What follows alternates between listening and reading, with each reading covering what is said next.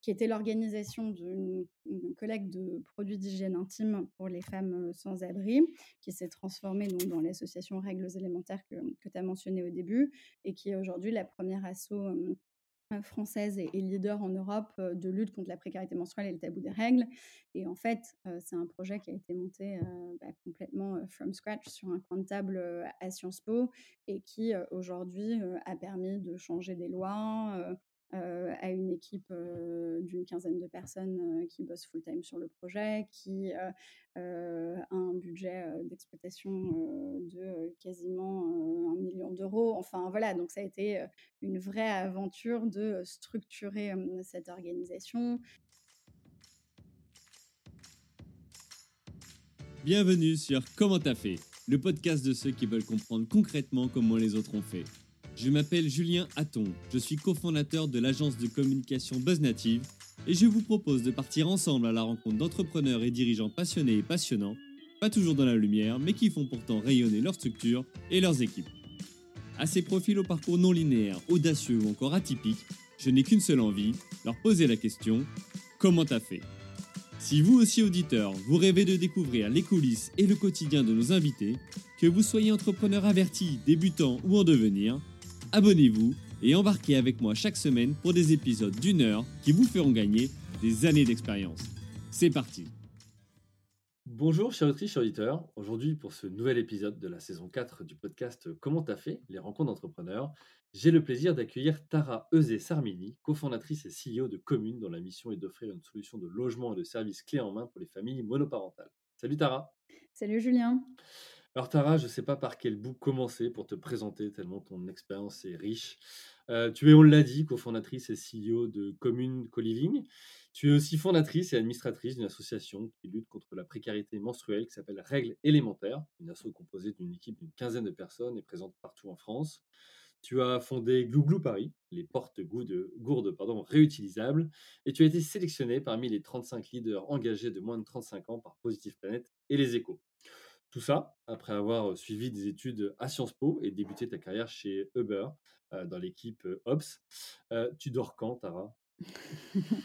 euh, la nuit, j'essaye. Le week-end, beaucoup. et de manière générale, je suis quelqu'un qui a, besoin de beaucoup de sommeil et qui ne boit pas de café. Donc, c'est principalement l'adrénaline des projets et de l'engagement et de l'innovation qui me, permet d'avancer et de faire tout ça de front. Eh bien, écoute, on va creuser tout ça en détail. Euh, pour l'épisode d'aujourd'hui, on va évoquer euh, dans l'ordre, le premier chapitre, hein, comment tu as fait pour passer d'un poste chez Uber à entrepreneur. Euh, ensuite, on évoquera comment tu as fait pour mener de front autant de projets tout en les développant. Et puis enfin, une dernière partie avec bah, c'est quoi la suite pour toi et ton entreprise. OK pour toi? OK pour moi. Eh bien, écoute, on va y aller. Avant ça, instant promo pour vous, chers auditrices, chers auditeurs. Pensez à vous inscrire à la newsletter pour recevoir chaque semaine les derniers épisodes des, conseils entrepreneuriaux. Pour tous ceux qui sont plus papier euh, que audio, euh, allez sur les sites de la FNAC, Amazon ou chez vos libraires indépendants pour vous procurer le, site, le livre pardon, Comment t'as fait? Cette synthèse euh, qui reprend les dix grands cycles de vie, dix grandes étapes pardon, du cycle de vie de l'entreprise. vous pourrez voilà, récupérer tout un tas de, d'expériences et de conseils qui vous aideront dans les différents challenges entrepreneuriaux que vous rencontrerez. fini pour l'instant promo. C'est à toi, Tara. qui es-tu avec tes propres mots? Alors, donc, je m'appelle Tara, j'ai 29 ans.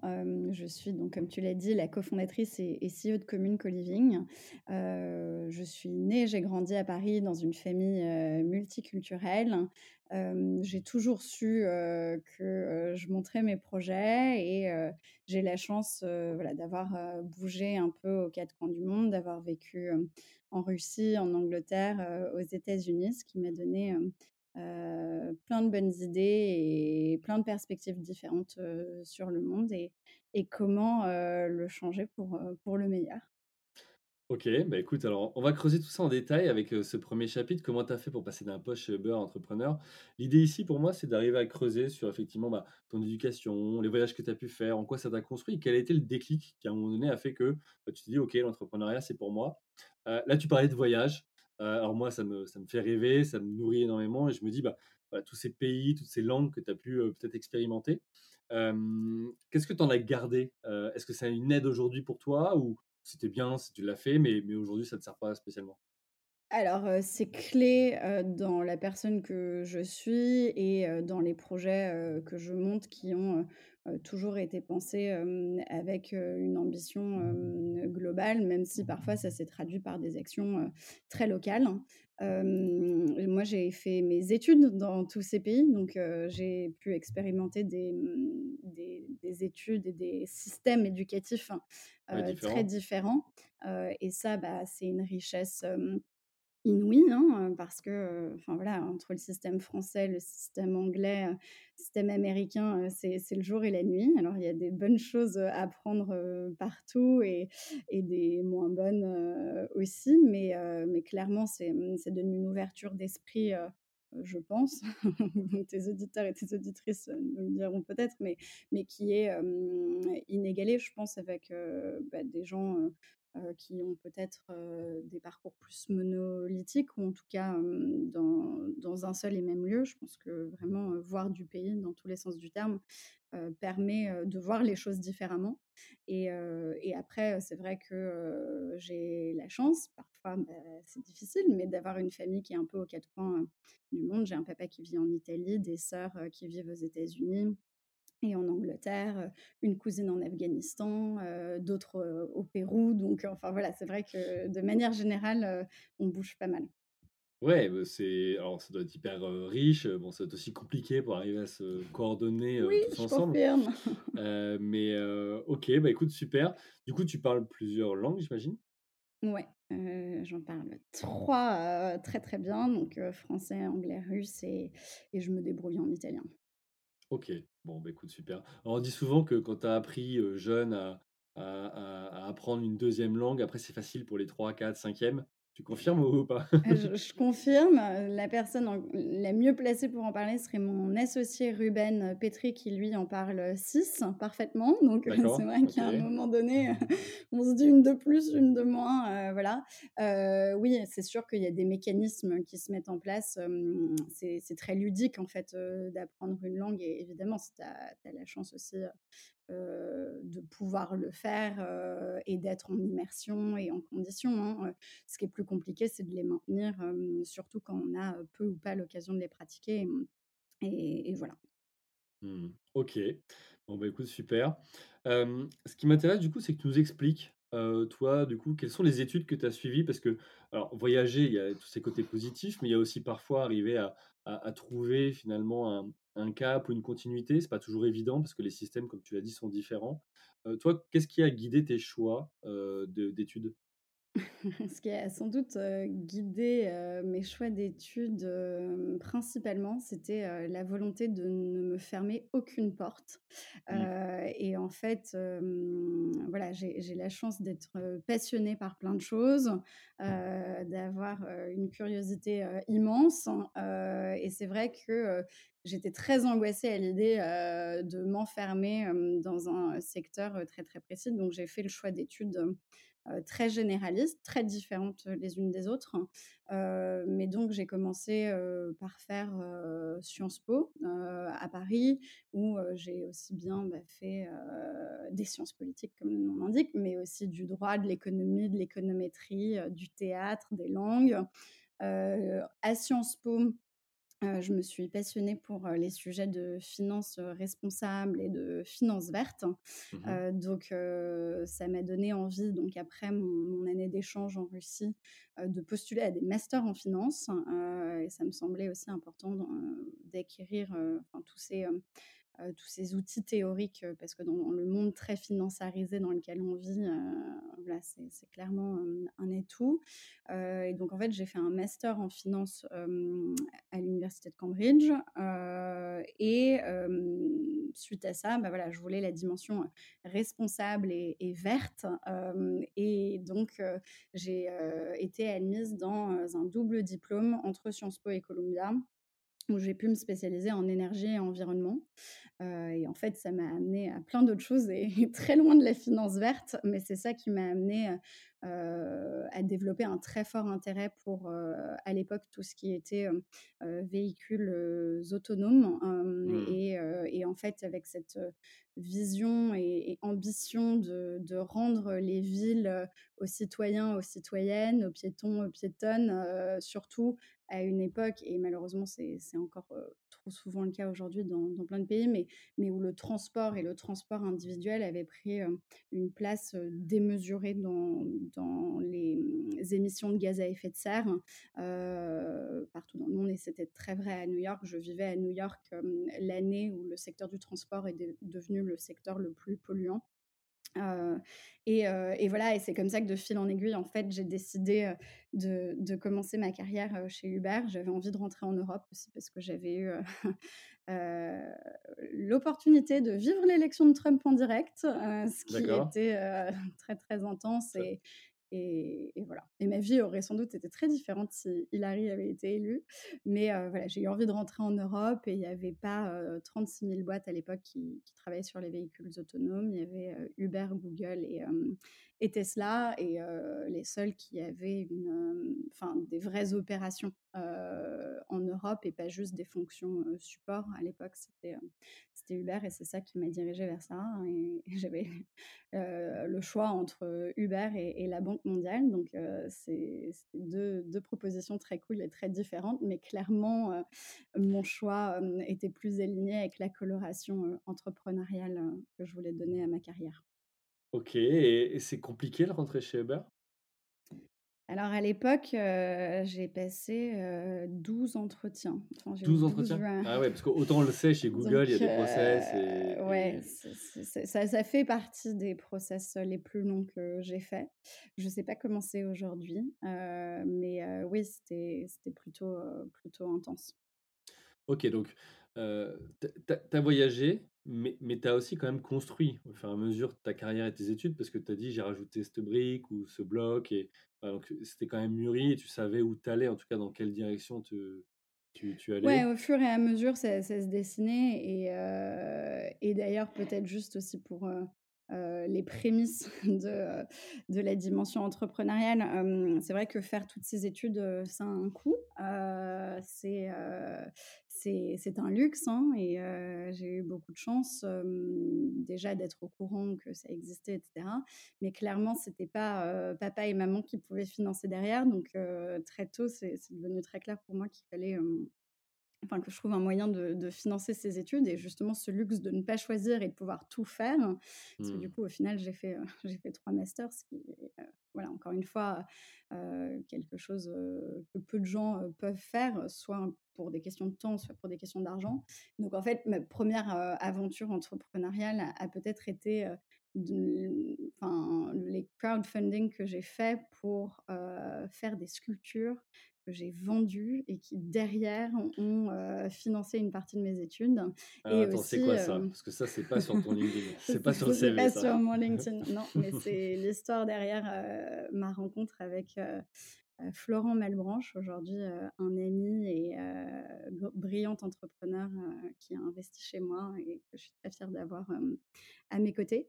J'ai, pour financer mes études, fait un projet Kiss Kiss Bank Bank en 2013-2014 pour faire des sculptures en bronze que j'ai vendues et qui m'ont permis de lever un peu plus de 20 000 euros qui ont financé une partie de mes études. Mais c'est toi qui faisais les sculptures ou tu sous-traitais Non, c'est ah moi qui faisais les sculptures et, et derrière, enfin, c'est moi qui ai fait les sculptures qui a servi de moule et ensuite j'ai travaillé avec un fondeur. Ah, mais c'est, tu vois, c'est super parce que c'est vrai qu'on pense pas à ça. Je veux dire, sur, ce podcast, des, des, des, des, gens qui sont passés qui ont dit j'ai fait un emprunt étudiant, mais en fait après j'ai financé ma boîte. Enfin, tu vois, qu'on fait des choses comme ça. Il y en a eu quelques-uns. Mais, mais tu es la première qui me dit j'ai pensé au crowdfunding, à faire un Kiss Kiss Bank Bank où je propose de la sculpture et en fait la marge dégagée me permet de payer mes études. C'est génial. J'ai aussi eu beaucoup de, de, bourses et de scholarships en tout genre, mais voilà, mais ça aussi, enfin, j'ai levé pratiquement, de, pratiquement 100 000 dollars du coup pour financer mes études et pas m'endetter Mmh. sur, sur, sur 25 ans avec un prêt étudiant délirant et et je le dis parce que ça m'a laissée libre dans mes choix de carrière, Mmh. versus tous mes potes, qui, étaient en master avec moi aux États-Unis et heu, qui, heu, pour, heu, rembourser, heu, leurs frais de scolarité parce qu'il faut le dire, hein, moi à l'époque où je faisais mes études aux États-Unis, ça a encore augmenté depuis, mais c'est 78 000 l'année quoi. Donc il donc leur faut quelques années, pour rembourser. et dans des métiers souvent, qui ne les intéressent, pas forcément, mais qui sont extrêmement rémunérateurs et moi j'ai Mmh. eu le luxe ayant été, fully funded par, heu, par des, bourses d'études et heu et par cette initiative de de crowdfunding d'avoir, d'avoir cette liberté. Et donc après mes études, j'ai d'ailleurs, pris 6 mois pour, réfléchir et et justement arriver un peu à ces ces 2 choix, Banque mondiale, organisation internationale ou, ou Uber, entrepreneuriat, tech et cetera. Et finalement, comme tu le sais, j'ai choisi, Uber. Bon, je pensais qu'à la place de Kiss Kiss Bang Bang, tu vois, c'était c'était Cambridge et le le fameux canal, tu vois, qui t'avait, heu, tu t'es dit: «Tiens, j'ai fait quelques piges, j'ai fait quelques trajets, ça m'a ça m'a financé, ça m'a ça m'a permis d'aller, heu» Non. mais heu, bon, visiblement non. OK, tu as parlé de tes parents tout à l'heure. Hem, eux sont pas du tout entrepreneurs ou n'ont pas Alors si, expérimenté, mes heu mes 2 si? parents, heu, sont ont monté des boîtes. Alors, D'accord. heu heu, ils ont enfin, ma maman, heu, a monté un cabinet de recrutement, heu, donc heu, profession libérale, heu, et mon papa a monté, heu, plusieurs projets, heu, qui n'ont pas toujours très bien marché, mais globalement, mes mes 2 parents, heu, étaient, heu, chefs d'entreprise et surtout avaient, heu, cette liberté, flexibilité et heu et et surtout m'ont montré que c'était, possible enfin, de de faire ses propres choix, et d'avancer et pas forcément, de suivre, un moule, classique, de grosses Mmh. boîtes et voilà donc c'était important pour moi de faire un passage par des grosses structures et d'ailleurs, enfin j'ai fait des stages, heu, dans des grosses structures. J'ai fait une première expérience, heu, chez chez Uber et c'était important pour pour acquérir les codes, pour acquérir des des méthodes de travail, pour, heu, aussi, comprendre, comment ça marche, de l'intérieur, comment c'est, le management, comment c'est, le recrutement, enfin toutes ces choses-là, même si on les voit d'un prisme différent quand on rentre, tant que junior dans une grande structure. Donc ça, c'était essentiel de l'acquérir et de faire un passage, par ça. Mais je savais, je pense depuis, toujours, que ça ne me satisferait pas complètement, intellectuellement et que j'aurais besoin, pour assouvir, toutes mes envies, toute, heu, ma curiosité, heu, de, de faire plein de choses en même temps et et donc de monter des projets et et de les piloter. Mmh. OK. Très bien. Alors, de ces études et cette, éducation à l'entrepreneuriat, qu'est-ce qui s'est passé? Quel été le déclic et comment t'es venue l'idée? Hem, alors encore une fois, je pense que c'est un truc, ça a toujours été là et pour moi, heu, bah, donc heu, je je fais de la sculpture, comme je le disais, j'ai monté ce premier projet et aussi je suis un peu tombée, dans l'entrepreneuriat, dès mes études avec un projet, associatif, mais qui était, le premier er projet de la sorte, en France, qui s'appelle, qui était l'organisation d'une une collecte de produits d'hygiène intime pour les femmes, sans abri, qui s'est transformée donc dans l'association Règles élémentaires que que tu as mentionné au début et qui est aujourd'hui la première asso, française et leader en Europe, heu, de lutte contre la précarité menstruelle et le tabou des règles. Et en fait, heu, c'est un projet qui a été monté, bah, complètement, from scratch sur un coin de table, à Sciences Po et qui, aujourd'hui, a permis de changer des lois, à une équipe, d'une quinzaine de personnes, qui bossent full time sur le projet, qui, a un budget, d'exploitation, de, quasiment, 1 000 000 Enfin voilà, donc ça a été, une vraie aventure de, structurer, cette organisation, Et pourquoi du coup une asso à ce moment-là? Parce que ça, tu aurais pu en faire une boîte. Quand on voit les chiffres, aujourd'hui, une Ah bah, non, mais enfin, j'étais étudiante, ah non, absolument pas et moi je dis toujours que enfin, monter une asso, c'est peut-être même encore plus dur que monter certaines boîtes. c'est en fait, j'ai fait ça, je ne pensais pas du tout que ça prendrait cette ampleur.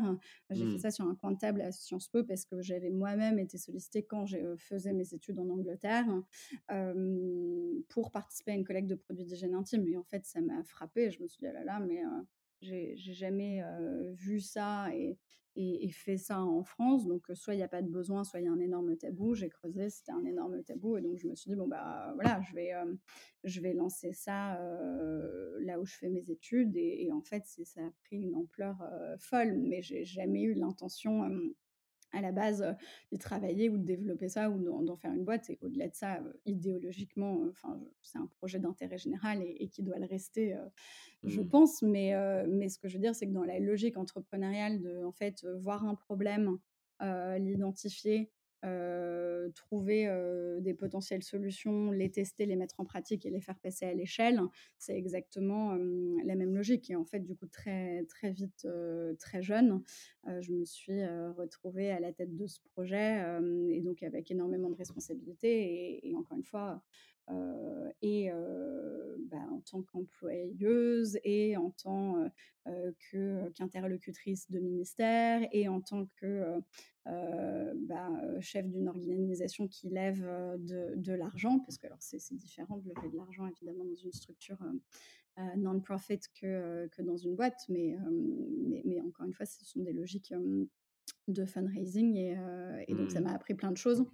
Et, voilà, et, euh, et, donc pour moi, c'est pas tant le, le, mode qui compte, parce qu'aujourd'hui, euh, je suis convaincue euh, qu'on est entrepreneur et entrepreneuse de plein de différentes manières, mais, c'est vraiment la rigueur et la capacité d'identifier des problèmes et de trouver des solutions, et ensuite bah, de, de, les tester et, et d'améliorer ces solutions et de les passer à l'échelle, quoi.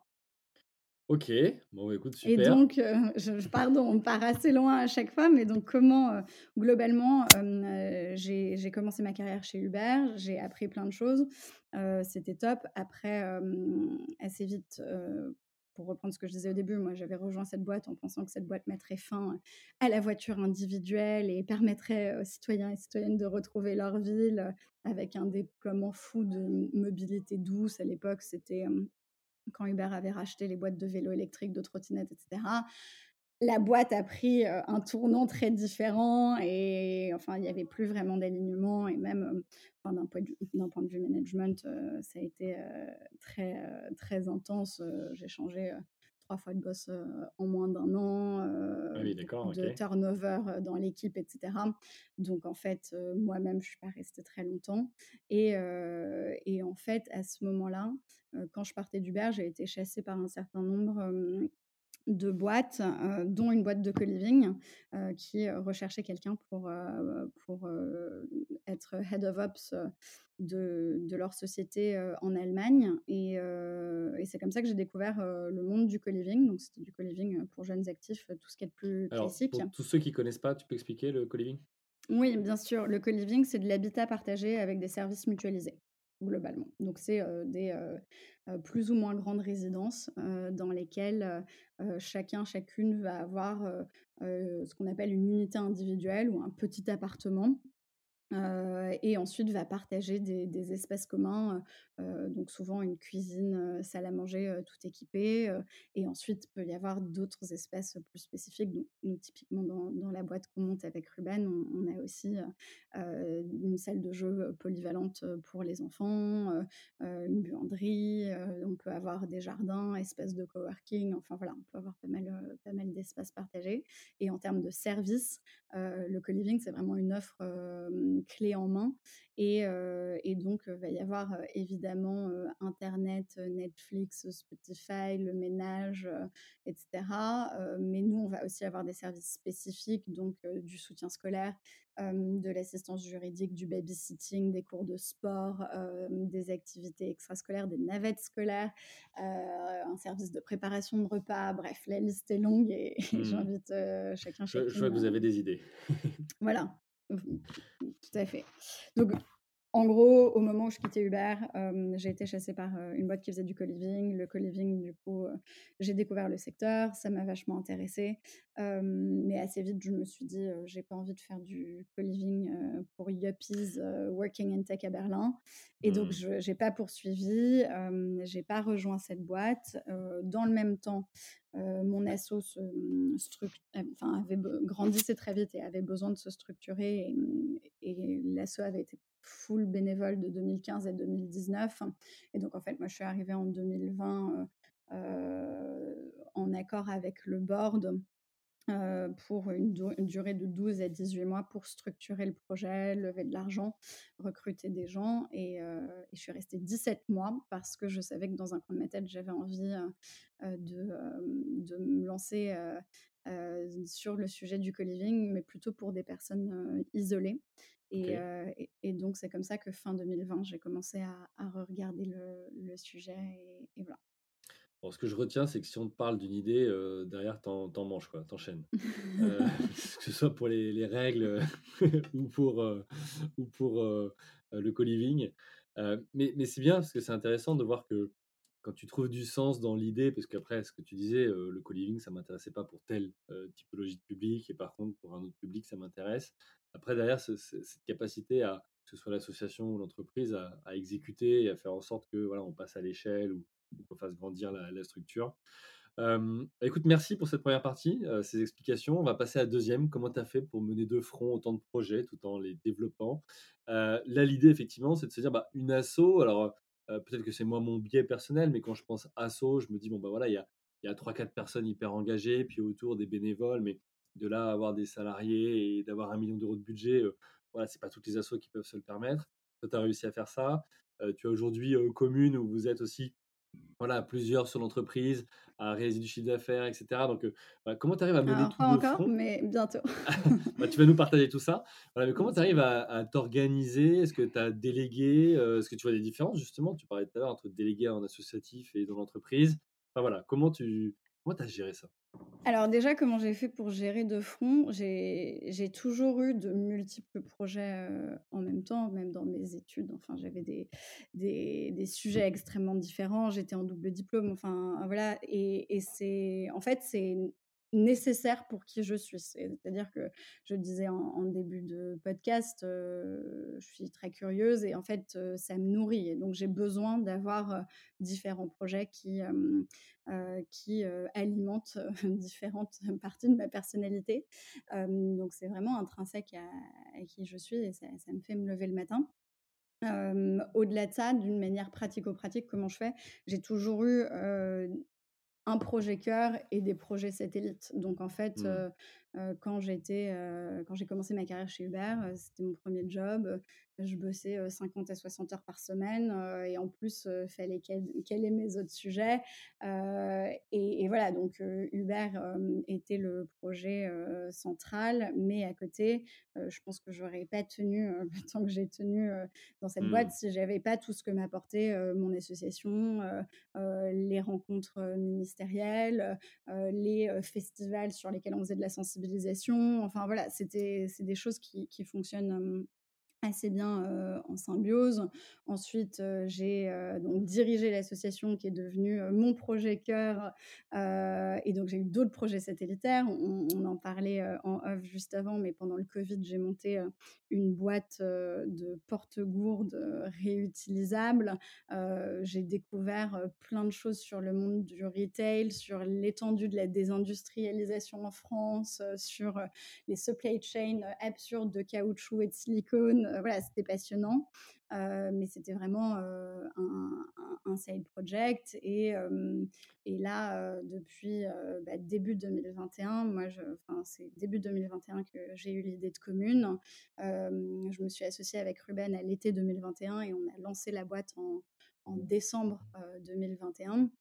Et depuis, euh, ouais, depuis 2021, euh, je vis, je dors, je mange, je respire euh, commune, qui est vraiment le projet cœur. Mais encore une fois, il y a une constellation d'autres projets, d'une pratique artistique, de rencontres, Mmh. etc., qui, qui me nourrissent et, et nourrissent commune aussi, hein, parce qu'il y a plein d'opportunités qui sont arrivées justement par des gens rencontrés dans complètement d'autres environnements.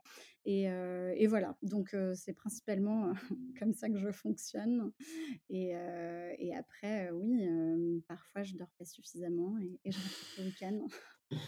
Ok, bon, je pense qu'on a tous connu ça. On va parler un peu plus en détail de, de communes, de comment tu as rencontré Ruben et voilà, comment vous avez structuré la, boîte. Avant ça, je voudrais finir sur, sur l'association. puisque effectivement, entre le fait de monter l'asso et après d'employer voilà, des, des, des, profils, de structurer, comment, tu, comment toi tu as fait Ça a été quoi les grandes étapes pour faire en sorte que bah, cet asso elle prenne de l'essor et qu'elle ait le, ce budget d'exploitation que tu as, partagé tout à l'heure? c'est une bonne question parce que, comme je l'expliquais, c'est un projet, que j'ai monté, quand j'étais étudiante sur un coin de table et donc je dis souvent que j'ai un peu tout fait à l'envers sur cet SO et j'ai appris plein de choses, souvent, in the hard way, mais du coup, c'est des bonnes leçons qui qui m'ont servi, pour la suite et j'ai fait des erreurs, que j'espère je ferai plus. Euh, t'en as, en as à citer? Parce ça aussi, là, le concret. Euh... oui, oui, bah, des erreurs de casting, euh, typiquement en recrutement, par exemple. Et, et, après, et ça, c'est plus spécifique à, à l'associatif, mais, mais c'est vrai que dans l'associatif, il y a plein plein de gens qui sont prêts à travailler gratuitement pour vous. Donc c'est ce qu'on mmh. appelle le bénévolat. et c'est génial. Et en fait, au début, on dit oui à tout le monde et c'est super, etc. Sauf que, bah, en fait, si on repose trop sur des bénévoles et si on n'est pas suffisamment professionnalisé, bah, c'est vrai que les bénévoles, c'est des gens qui vous doivent rien, qui peuvent partir du jour au lendemain, qui ne donnent même pas mmh. un préavis de trois mois.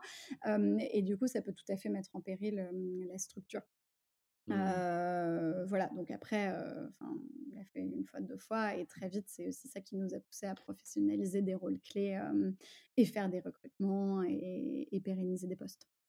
ok, donc ça vous a permis de structurer, de vous dire, ok, il nous faut une ossature et des personnes en... Ouais, et, donc, ouais, donc pardon, pour, pour répondre à ta question, quand je dis que j'ai souvent tout fait à l'envers, c'est moi, j'ai créé le projet de collecte de produits d'hygiène intime euh, à Paris euh, en novembre 2015, avant même d'avoir une structure juridique. On a eu une structure juridique euh, en avril 2016, on a eu un compte en banque en août 2016 et on a eu notre première salariée en 2019 et notre première subvention à ce moment-là. Alors qu'il y a plein de structures bah, qui vont d'abord déposer leur, leur, leur statut, ouvrir un mmh. compte en banque parce qu'en fait, on a besoin d'argent quand on est une association, même quand on est une association focus sur des dons en nature. voilà, donc en fait, ça m'a appris, ça m'a appris plein de choses et comment j'ai réussi à structurer et à en faire ce que c'est devenu aujourd'hui. Bah, j'ai été très bien entourée, donc très vite, je me suis entourée de gens qui ont fini par rejoindre un board très formel. je pense à Alexandre Besderef, à Tess Petavino et évidemment à des gens de l'association qui, qui ont très vite aussi constitué le bureau et donc Nadège Moreau, la présidente, qui avait commencé en tant que collectrice sur son territoire. et aussi, et ça les gens enfin, ne s'y attendent pas forcément quand je quand je l'explique, mais d'avoir bossé chez Uber et d'avoir appris plein de choses sur bah, des scale-up assez successful partout dans le monde, c'est aussi de processiser un maximum, d'automatiser un maximum, d'utiliser les outils technologiques qui sont disponibles. Enfin, cette association, au-delà de au-delà de son, objet qui était radicalement innovant au moment où je l'ai monté, cette association est radicalement innovante parce qu'aujourd'hui, c'est un, outil de mobilisation citoyenne absolument incroyable. On a une carte interactive et des process qui permettent à n'importe qui en quelques clics d'organiser une collecte. Et aujourd'hui, on a des milliers de personnes sur tout le territoire. Ça va de, de collégiennes, collégiens qui organisent une opération dans leur établissement scolaire à des groupes du CAC 40 en passant par des ministères et des EHPAD qui font, mmh. qui font des collectes. Donc en fait, c'est vrai qu'on a réussi à, à démocratiser cet outil. On a on a fait aussi un outil d'inventaire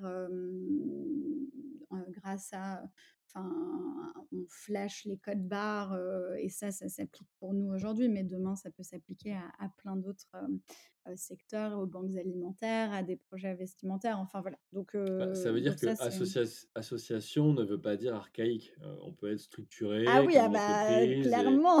ouais, parce que souvent on a cette image-là, tu vois, de dire: «On est encore avec nos papiers, nos vieux classeurs», heu, c'est plutôt des bénévoles, âgés qui font ça sur leur temps, la retraite, pas très pas très, adeptes des technologies. En fait, non, aujourd'hui, il y a une vraie professionnalisation quelque part, en tout cas, une vraie ouais. évolution des associations. Bah et et je pense aussi, enfin, c'est très clair que mon expérience, à l'étranger, où le la philanthropie et l'associatif, est perçu très différemment, Mmh. m'a aussi, donné une autre vision, de ça et m'a, permis de développer ce que j'ai développé. Mais aujourd'hui, il y y a toute une, enfin, il y a énormément d'entrepreneurs, d'entrepreneuses qui ont monté, des hem, avant leur boîte, en parallèle de leur boîte, après leur boîte et il y a plein, plein de très chouettes heu, qui sont d'ailleurs pour beaucoup soutenus par, la fondation La France s'engage qui promeut justement, enfin, voilà, la scalabilité, y compris dans dans les projets, à but non lucratif. OK. Tu as quelques chiffres sur, heu, Règles élémentaires à nous partager sur, heu, je sais pas, le nombre de personnes accompagnées, heu, Ouais, ou au autre que des heu chiffres financiers?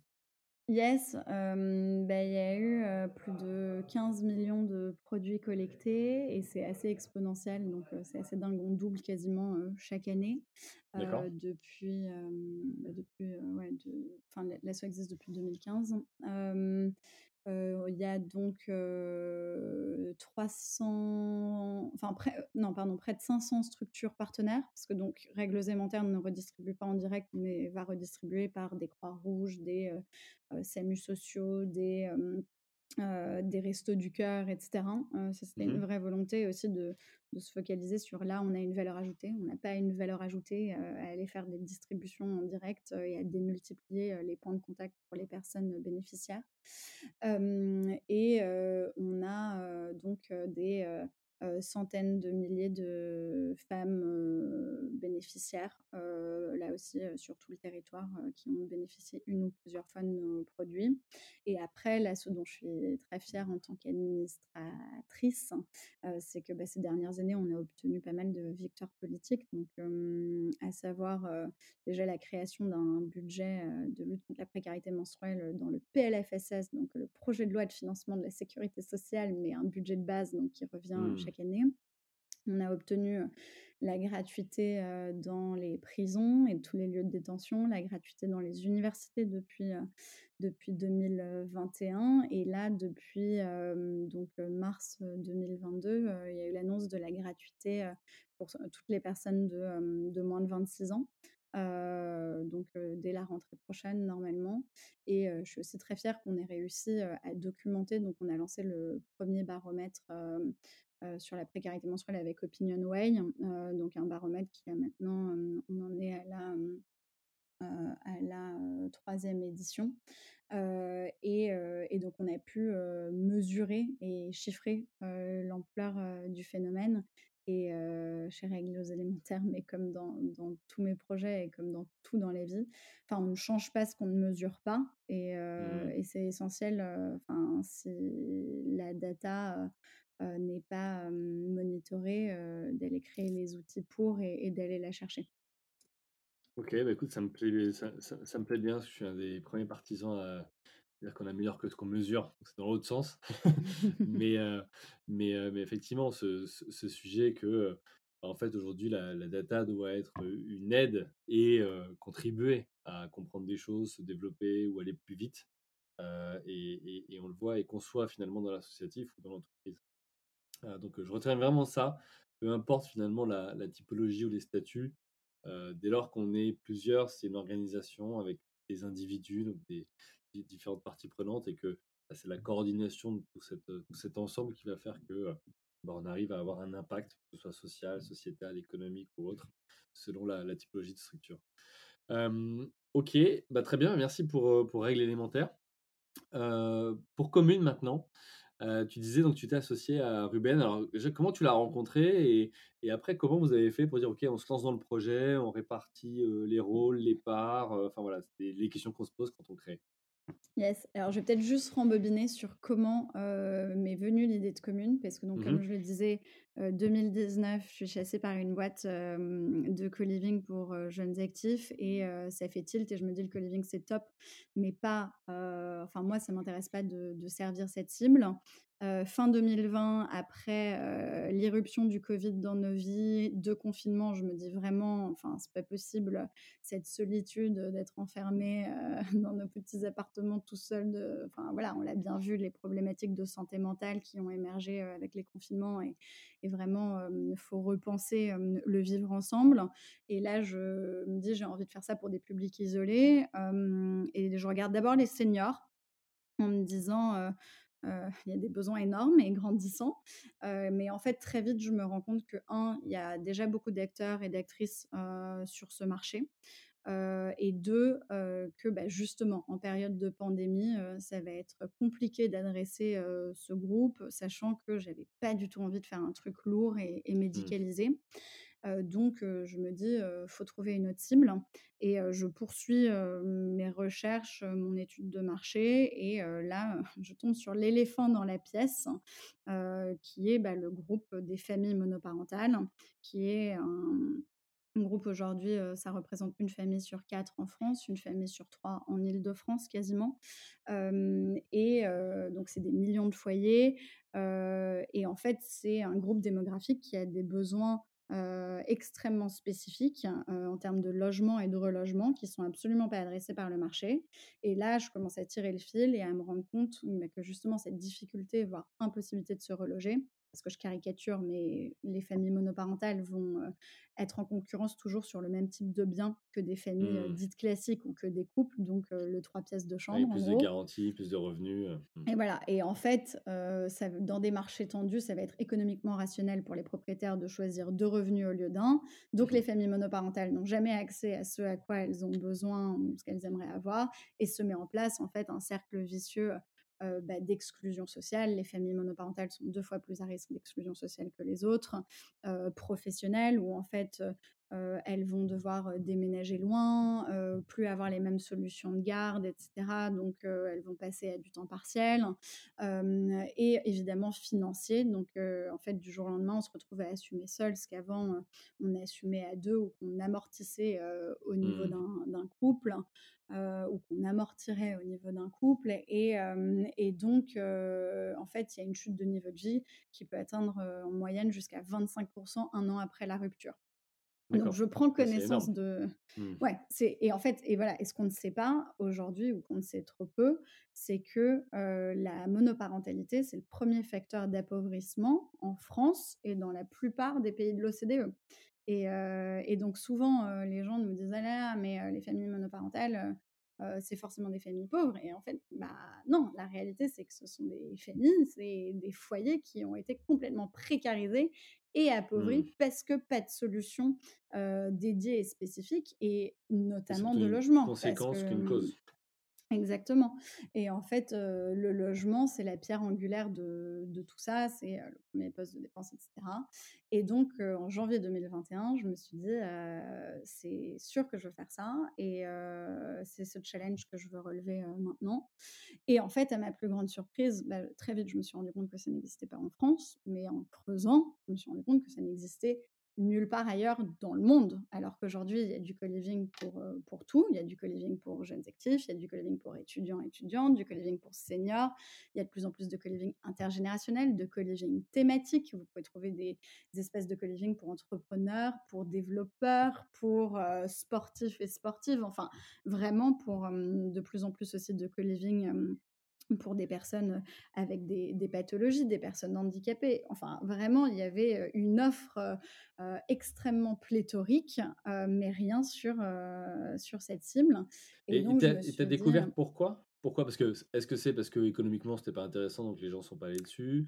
Est-ce que c'est que, enfin, quoi C'est, oui, j'ai enfin, donc aujourd'hui, ça va faire, plus de 2 ans que je m'intéresse à ce sujet et en fait, il y a pas de bonne raison. En fait, la la bonne Mmh. raison, c'est, enfin, la seule raison qui n'est pas une bonne raison, c'est la tradition, en fait. Il y a un stigma très fort et des tabous très forts autour de la monoparentalité, mais comme sur les règles, hein, c'est un peu le même sujet. En fait, il y avait pas, Mmh. Enfin, la précarité menstruelle et les femmes ont leurs règles depuis la nuit des temps. jamais personne s'était dit comment les femmes font pour gérer leurs règles. Là, il y a des familles monoparentales depuis la nuit des temps. et en fait, à aucun moment, personne s'est dit, ah ben en fait, elles ont des besoins spécifiques et on a refusé de voir, refusé de mesurer. Donc, c'est très récent qu'il y ait des mesures là-dessus et on s'en réjouit.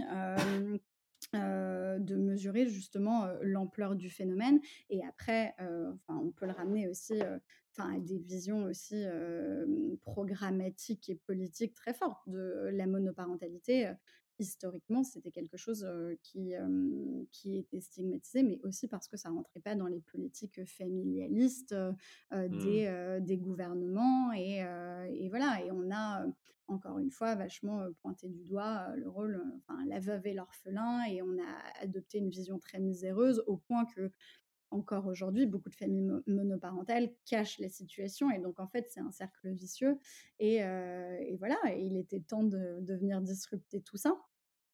Mais donc, donc la raison, c'est qu'il n'y avait pas de bonne raison et que c'était ce qu'on appelle aussi en anglais bah, la path dependency, c'est que ça n'avait jamais été fait parce que, enfin, on avait toujours fait de la sorte et, et ça Mmh. rentrait pas dans le schéma. Et, mais il n'y a pas de raison rationnelle derrière, surtout quand on voit les chiffres du marché hein, et, et, les, et les chiffres des évolutions parce que c'est un marché en pleine croissance parce qu'il y a de plus en plus de séparations, de divorces, mais aussi parce qu'il y a de plus en plus de monoparentalité choisie après des parcours d'adoption ou, ou de PMA.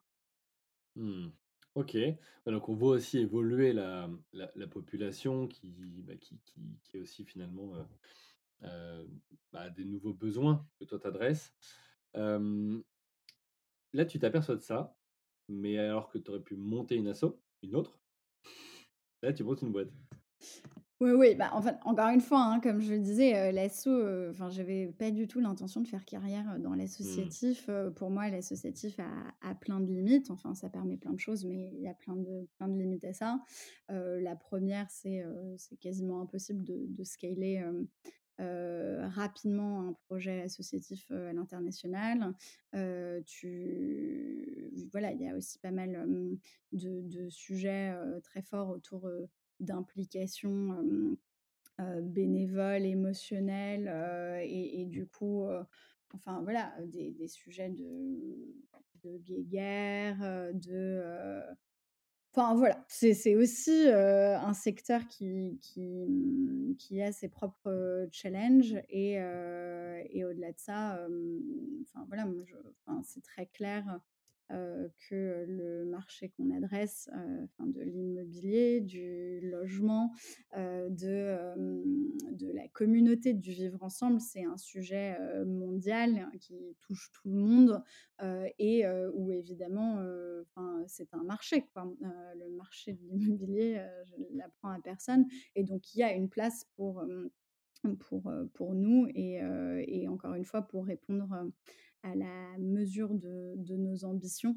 C'était le, le format qui, qui s'y prêtait Mmh. le mieux.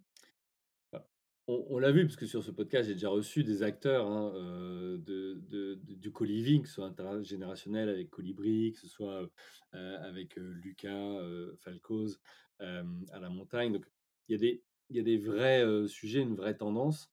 Et je pense effectivement que chacun son segment et que voilà, vous allez pouvoir euh, trouver votre place. Euh, tu t'es pris de ce, pris en main ce sujet. Euh, mais ensuite, comment tu as fait pour embarquer avec toi? Ruben, comment il est arrivé? Tu le Ouais, connaissais d'avant ou pas? Ou tu as ouais. pitché l'idée? Enfin, comment ça s'est passé ça? Donc, heu, début 2021, je me rends compte que c'est le challenge que je veux relever et je me rends compte que ça va, être un un projet, heu, d'envergure, heu, inédite et et mondiale parce que ça n'existe nulle part ailleurs, comme on se le Mmh disait et donc pour avoir monté pas mal de projets seuls, je je connais, les avantages et les limites et j'avais pas envie du tout de m'embarquer dans un projet, de cette ampleur, toute seule. J'avais envie d'avoir, un, un compagnon euh, ou une compagnonne euh, de, de lutte et d'aventure euh, parce que voilà, je, je savais qu'on s'attaquait à un gros morceau et j'étais aussi consciente, bah, donc à l'époque j'avais 27 ans, heu et pas mal d'expérience en tout genre, heu, dans les pattes. Heu, j'avais, une visibilité très claire sur là où j'étais bonne, ce que, ce qui me plaisait, et là où j'étais moins bonne et ce qui me plaisait moins à faire, dans une boîte. Et j'avais aussi, très clairement en tête le fait que, bah, mmh, j'avais déjà monté des projets et cetera, que j'avais pas du tout peur de m'attaquer à des secteurs, que je connaissais, pas a priori mais que sur un projet comme celui-ci, la dimension, heu, hospitality, et hôtellerie, Mmh. me semblait complètement, nécessaire, et donc d'avoir, un tandem, qui pouvait, bah, mmh, couvrir, ces sujets, c'était très important, hem, pour moi. Donc je me suis lancée dans une quête d'associés, OK, heu, alors ça fait 5 mois. comment? Heu, alors concrètement, comment j'ai fait? J'en ai parlé beaucoup autour de moi, heu, à mes potes, à des anciens collègues, à des, heu, des camarades, d'université et cetera. J'ai rencontré beaucoup de gens, j'ai écrit pas mal à des gens aussi proactivement, sur LinkedIn, dont, Mmh les mh. parcours et les profils, m'intéressaient, dont je me disais, qu'il ou elle, heu, pourrait, heu, voilà, soit, être intéressé directement, soit connaître des gens qui pourraient l'être. Et en fait, j'ai rencontré plein de gens, mais j'ai pas du tout eu de coup de cœur et heu et l'une de mes meilleures amies, heu, Donatella Basdereff, heu heu, qui était ma coloc, à Moscou, avait un très bon ami que j'avais croisé, dans un cercle amical, qui s'appelait, Ruben Petri et dont je savais qu'il avait bossé en hôtellerie. Mais je savais aussi qu'il avait, complètement quitté ce monde pour, partir, bosser en télécom, et donc en fait, un peu en désespoir de cause, 5 mois après ma recherche, j'ai demandé à à Donna, les coordonnées de son ami que j'avais croisé, il y a fort longtemps, en me disant: «Bah, lui, n'est plus du tout dans le secteur, mais il doit connaître des gens, qui Mmh. y sont encore et qui, 5 ans, grosso modo, après la sortie de nos études, sont intéressés par une aventure entrepreneuriale». Et donc on s'est appelés, heu, en mai, heu, 2021. Il m'a dit: «Oui, oui, je connais des gens, mais en fait, moi, ça peut m'intéresser» et du coup, enfin là, c'était, le match made in heaven, comme on dit, parce que, Mmh. il il cochait toutes les cases, que que j'avais, en tête et surtout, voilà, c'est une personne brillante, extraordinaire, qui partage, la même vision. Moi, qui a, enfin, encore une fois, je le disais, hem, plus tôt dans le podcast, mais qui parle 6 langues, qui a vécu dans plein de pays et qui a donc aussi, chevillé au corps cette dimension, internationale et cette ambition d'expansion et en fait, on s'est appelés, on s'est parlé, on a voulu passer du temps ensemble. Lui est venu à Paris, moi je suis allée, aux Pays-Bas, pour, pour travailler sur, le BP, embryonnaire à l'époque, sur, le concept et aussi, voir si tous les 2 on était capables de de travailler Ouais, ensemble. j'allais te dire, c'est ce que je mets dans le dans le livre, comment tu as fait, les les différentes manières de s'associer, mais souvent une des erreurs, c'est de se dire: «Bon, bah, voilà, on on match, mais on n'a réellement pas connu de galère ensemble, on n'a pas encore travaillé ensemble». Donc créer une boîte et en fait, après tu es lié, c'est des ennuis juridiques, financiers, légaux et cetera. Hem, ce que je vois de plus en plus se faire, c'est des couples d'associés qui se créent, en disant: «Bah, tiens, on travaille ensemble pendant 6 mois, 1 an», alors sous système de facturation ou autre et puis, bah, ensuite on passe à la création de la structure quand on a validé finalement le match aussi, dans la durée. Donc vous, vous avez, heu, peut-être pas fait aussi longtemps, mais en tout cas, vous avez expérimenté le fait de travailler ensemble. Ouais et c'était, heu, clé. Après, heu, pour tous les 2, heu, c'était vraiment le le bon timing. Enfin, moi, j'avais, Mmh. Du coup, heu, annoncé, heu, que je quitterais la direction générale de l'asso. Lui avait, heu, déjà prévu de démissionner. Heu, lui-même portait un projet de co-living, donc plutôt intergénérationnel, à l'époque. Mais voilà, on était tous les 2, hem, très clairs sur, notre temporalité de départ de, mmh, de nos jobs précédents et surtout, on avait un réel enjeu de timing, hein, qu'on a toujours parce que, comme je te le disais, on est les 1ers, 1res, heu, sur ce segment, et je pense que ça ne enfin, voilà, on est les 1ers, 1res et surtout on est on est les seuls. Et ça, je pense que ça ne va pas durer et c'est tant mieux parce qu'il y a de la place, pour plein de monde au vu des besoins qui sont encore une fois exponentiels comme je le disais.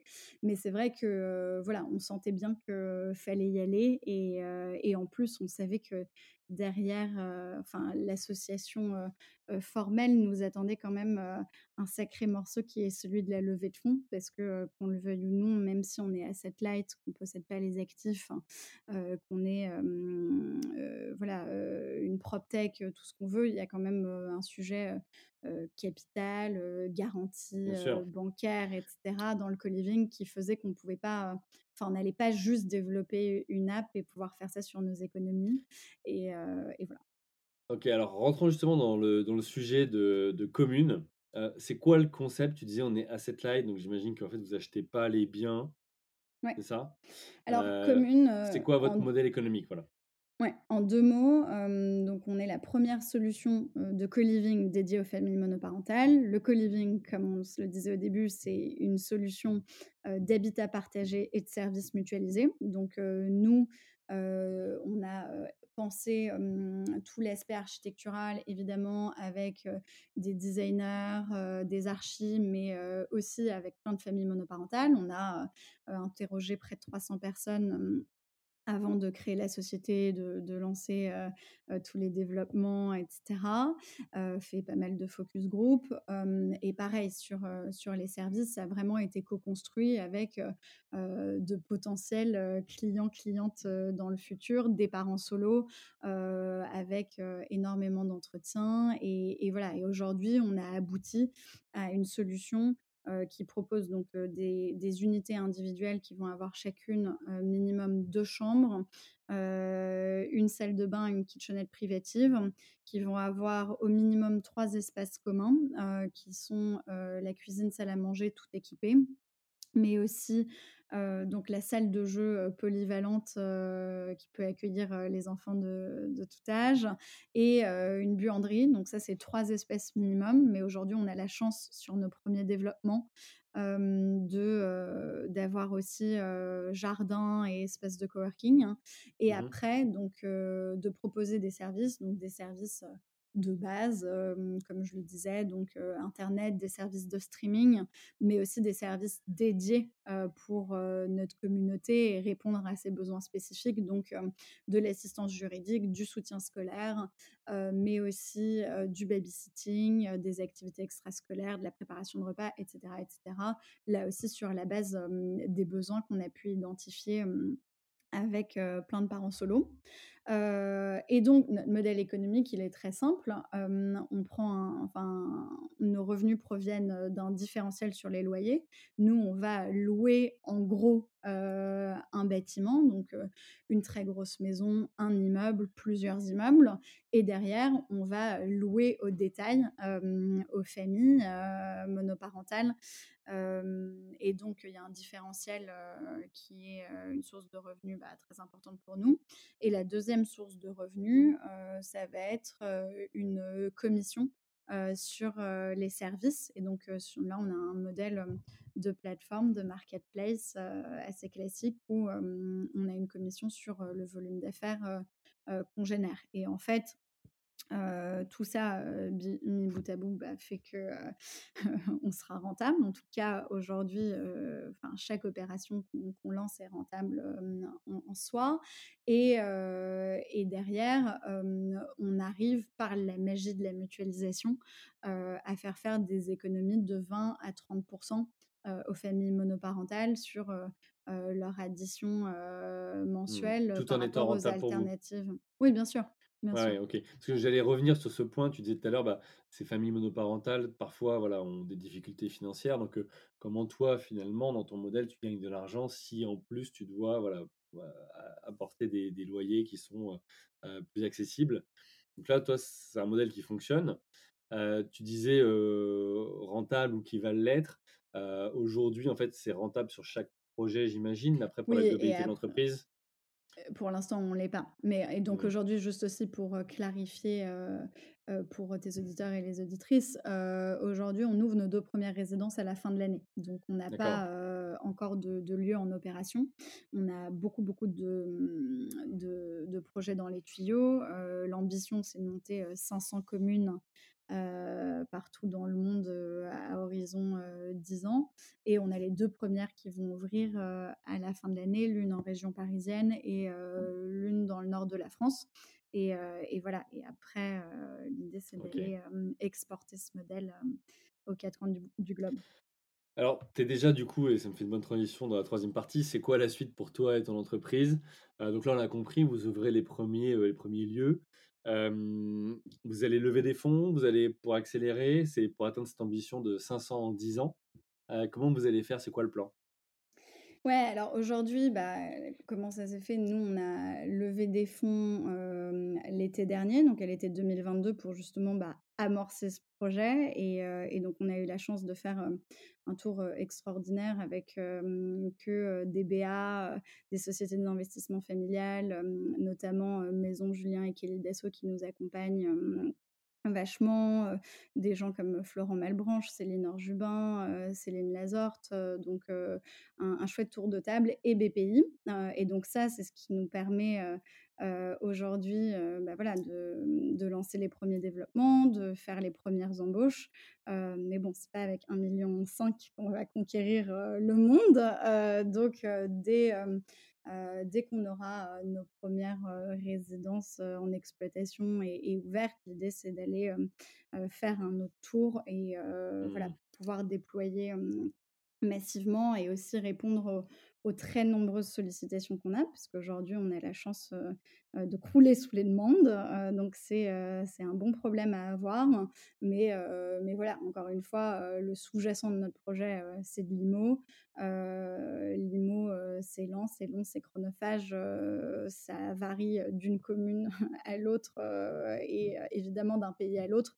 Donc on a besoin de, mmh, de ressources pour accélérer et donc ouais, a priori, une levée de dans, dans les 18 prochains mois. OK et comment tu vois les choses? D'abord, avoir une taille critique en France et après ouvrir l'international ou ou vous ouvrez en même temps l'international et vous faites tout en parallèle? On aime bien être sur plusieurs fronts à la fois. Non, aujourd'hui, bah, donc on est une équipe, de 6 personnes, au moment où on enregistre. On a, heu, 2 postes ouverts, et des recrutements bien avancés. Donc et à l'été, on devrait être une une petite quinzaine. Et avec les gens qu'on a déjà, c'est vrai qu'on parle, hem, 10 langues. On on a vécu, toutes et tous, au cumulé, dans une douzaine de pays. Donc on a la chance aussi d'avoir, des réseaux, à droite, à gauche et vu qu'on a un enjeu de first mover, on est les 1ers, 1res encore une fois sur ce Mmh. Heu, on a envie d'aller vite et d'aller vite à l'étranger. Heu et parce qu'encore une fois, évidemment, il y a un sujet, heu, enfin, il y a, il y a un sujet de taille critique et de masse critique et et forcément avoir des clusters de résidences peut faciliter des choses, dans l'opérationnel. Mais en fait, il y a de telles variations, y compris au sein d'un même pays sur, les différentes, règles urbanistiques que oui, c'est, dans un autre pays, dans une autre langue, dans une autre législation, c'est encore plus de difficultés. Mais fondamentalement, c'est pas forcément, beaucoup plus challenging qu'aller, heu, ouvrir, une autre région, potentiellement. Mmh. Donc en fait, on n'a pas trop, pas trop ce sujet, heu et on a envie d'exporter, heu, plus vite. Après, il y a des contraintes, opérationnelles, physiques de enfin, on a besoin aussi d'avoir des gens sur place. Et donc pour ça, encore une fois, on en revient à, à un moment donné, il va falloir qu'on aille relever des fonds pour, pouvoir exporter le modèle. OK, bah, écoute, le message est passé, heu, s'il y en a qui sont, voilà, intéressés, par le projet, allez-y, foncez, contactez Tara. Il va être bientôt l'heure de finir, il va me rester 2 questions. La 1re pour toi, c'est, c'est quoi les galères ou la galère que tu as rencontrée, tu vois, à laquelle tu t'attendais pas et que, heu, auditrices ou auditeurs de ce podcast pourraient, heu, rencontrer? Alors il y en a plusieurs, mais je pense que ce qu'on sous-estime toujours en tant, qu'entrepreneur ou entrepreneuse, c'est vraiment le, temps passé, pour bien s'entourer. En fait, les ressources humaines, trouver, une équipe, trouver les bonnes personnes qui vont, elles-mêmes être ambassadrices du projet et mmh porter, le projet, C'est du travail, c'est un travail, qui est très long et qui est très chronophage et ça peut être très frustrant parce que, bah, voilà, parce que, c'est du temps qui est pas passé, peut-être à dérouler, la stratégie, opérationnelle, du cœur de métier. Mais mais c'est vraiment, heu, un temps qui est essentiel et c'est quelque chose, je le vois aussi autour de moi, hein, heu, dans mes amis qui ont aussi monté des boîtes. Heu, c'est souvent sous-évalué, sous-estimé alors que, un bon recrutement, c'est life changing, heu, pour une boîte et un mauvais recrutement, c'est aussi très plombant et voilà. Après, tout le monde, fait des erreurs et et l'essentiel, c'est d'être agile et de pouvoir, heu, rebondir et et voilà et justement ne pas se, mmh, pas s'attarder sur, heu, sur, des des erreurs de casting. Mais mais voilà, vraiment, dédier du temps, de l'attention, du soin, voire se faire accompagner sur, sur ces sujets, ça ça me paraît clé et cœur. OK, bah, écoute super. Une question, commune? D'où vient ce nom? Et est-ce qu'il s'exporte bien? Alors, heu, commune, heu, est arrivé, heu, un jour où je n'arrivais pas à m'endormir dans une nuit sans sommeil, où mon cerveau bouillonnait et où, donc j'avais, l'idée du projet et pas encore, de nom pour m'y référer et à 2:30 du mat, ça a émergé et ça s'est imposé comme une évidence. Pourquoi? Parce que, bah, c'est un mot, qui est très international, enfin qui prononce aussi bien en français, en anglais qu'en russe, et dans plein d'autres langues. Donc le la dimension internationale, c'était essentiel. Et enfin ça ça représente bien aussi, ce qu'on veut, heu, recréer, heu, enfin voilà, on dit souvent que le co-living c'est nouveau, c'est innovant et ça l'est dans sa forme actuelle. Mais la réalité, c'est que les premières formes, hem, d'habitat, collectif, d'habitat partagé, selon des spécificités, soit démographiques, soit des affinités, ça remonte au béguinage, heu, au Moyen Âge, quoi. Donc heu, Mmh. donc en fait, heu et l'idée de, voilà, de cette commune et de cette communauté, c'était très important. Il y a eu des communes dans les années 70 heu, qui qui s'appelaient comme ça, hein, dans, dans la foulée de Woodstock, aux États-Unis et enfin, on aime bien le côté révolutionnaire, de la commune parce qu'on pense sincèrement, Ruben et moi, qu'on révolutionne, le monde de l'immobilier. OK, bah, je me demandais, voilà, quelle était la s'il y avait une double référence ou pas et Oui. tu viens de tu viens d'en parler. OK, bah, écoute, super. Il est temps de conclure cet, heu, cet épisode. Avant ça, une question que je pose à tout le monde.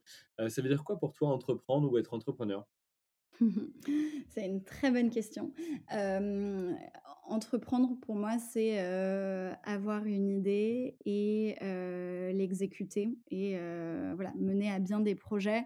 Parce que je trouve qu'aujourd'hui, on est entouré, de gens qui ont plein d'idées et qui se lancent pas et qui les mettent pas en pratique et c'est dommage pour ces personnes-là, mais pour le monde aussi et donc entreprendre, c'est la capacité, d'idéation et d'exécution, qui qui se suit et après potentiellement de rebond parce qu'en effet, il y a plein d'apprentissages d'une aventure entrepreneuriale à l'autre et et si, si on peut du coup disrupter toujours plus de choses, tant mieux pour, pour l'humanité. Écoute, heu, je je prends et et j'aime bien ce côté exécution parce que des idées, ouais, c'est vrai que ça suffit de discuter avec, heu, n'importe qui, plein de gens, tout le monde a une idée. Derrière, de là à la mettre en place, l'exécuter, prendre les risques et et l'exécuter bien surtout, heu, bah, c'est un autre, heu, bah, c'est un autre sujet. Hem, bah, écoute, merci beaucoup. Pour tous ceux donc Merci qui sont toi. intéressés pour, heu, bah, pour te découvrir, donc ils peuvent te retrouver sur, heu, sur LinkedIn. Heu, tous ceux qui sont intéressés par Commune, bah, vous allez sur le site, heu, commune.house, donc heu, C-O-2-M-U-N-E point H-O-U-S-E voilà, vous allez retrouver toute l'offre de Tara et son équipe. il me reste tout simplement bah, à vous remercier, chers auditrices, chers auditeurs, pour votre fidélité, vos messages privés, vos achats du livre. Voilà, c'est grâce à vous que chaque semaine, je continue de pouvoir vous proposer des épisodes avec des entrepreneurs, au masculin, au féminin, qui nous inspirent, qui nous partagent leur expérience et nous en font gagner des années d'expérience. un grand merci à vous tous. Je vous souhaite une bonne journée. Je vous dis à la semaine prochaine. Bye. Merci à vous, chers auditeurs, d'avoir suivi l'épisode jusqu'au bout. Si vous êtes arrivé jusqu'ici, c'est que le podcast vous a plu. Alors pour nous aider à continuer, rendez-vous sur votre plateforme d'écoute de podcast préférée et laissez-nous un avis 5 étoiles avec un commentaire positif ou un message pour notre invité du jour. Parlez du podcast autour de vous, c'est le meilleur moyen de nous aider à vous proposer du contenu de qualité. C'en est fini pour aujourd'hui, un grand merci à vous et à la semaine prochaine.